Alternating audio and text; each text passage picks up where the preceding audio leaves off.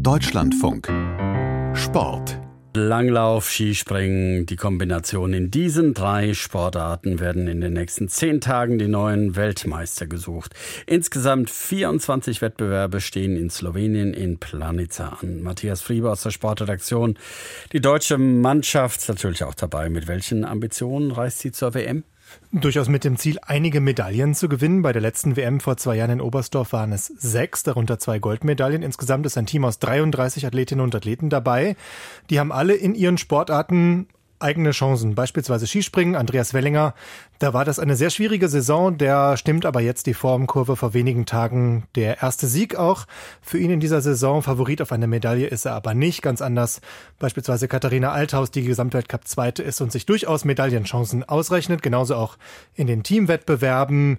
In der Kombination gibt es Saisonsieger und auch im Langlauf. Da war es ja viele Jahre ohne Medaille im deutschen Team. Da gibt's aber seit letztem Jahr, seit Peking, inzwischen auch zwei deutsche Olympiasiegerinnen im Teamsprint mit Katharina Hennig und Viktoria Kahl.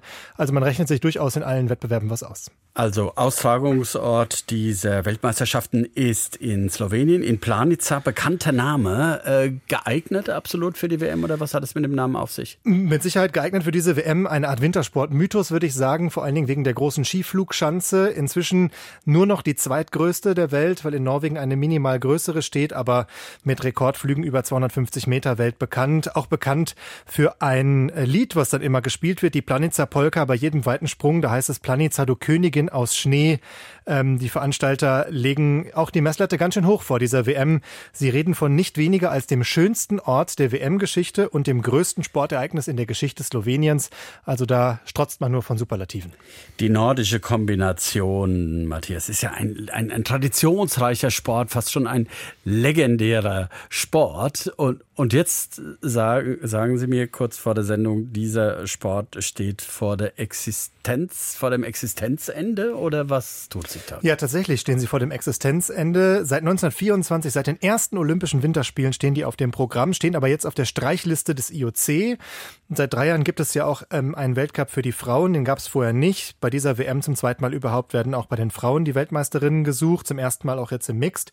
Aber das IOC hat die Aufnahme der Frauen ins Programm 2026 2021 eine Absage erteilt und ist dann noch gleichzeitig einen Schritt weitergegangen, hat auch gesagt, auch die Männer sind nicht mehr sicher im Programm. Der Vorwurf, erstens, das Zuschauerinteresse ist zu gering und zweitens, das Teilnehmerfeld nicht vielfältig genug, denn seit Jahren dominieren Norwegen, Deutschland, Österreich und Japan diese Sportart eigentlich und das könnte also gut sein, dass 2030 bei den übernächsten Winterspielen dann keine Kombination mehr im Programm ist.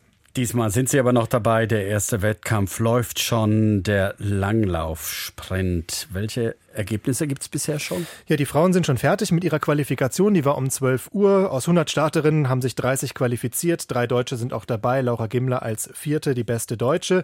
Jetzt gleich starten dann die Männer mit einem deutschen Teilnehmer, mit Janusz Brugger und krassen Außenseitern unter den 139 Startern, darunter auch ein 53-Jähriger aus Panama. Bei dieser WM ist der Sprint wieder in der klassischen Disziplin auf dem Programm. Seit vielen Jahren wird das ja abgewechselt im Langlauf, dass man sowohl bei den Klassikexperten als auch den Skatern Chancen hat und weil vor einem Jahr bei Olympia in Peking geskatet wurde, also Freistil gelaufen wurde, sind jetzt wieder die Klassiksprinter dran. Das gilt dann übrigens auch für die traditionsreichen 50 Kilometer am letzten Tag. Und noch ein letztes Wort. Aus deutscher Sicht wird es heute Nachmittag nochmal besonders spannend bei der WM. Ab 17 Uhr dann das Springen bei den Frauen mit Katharina Althaus, die schon Qualifikationszweite wurde.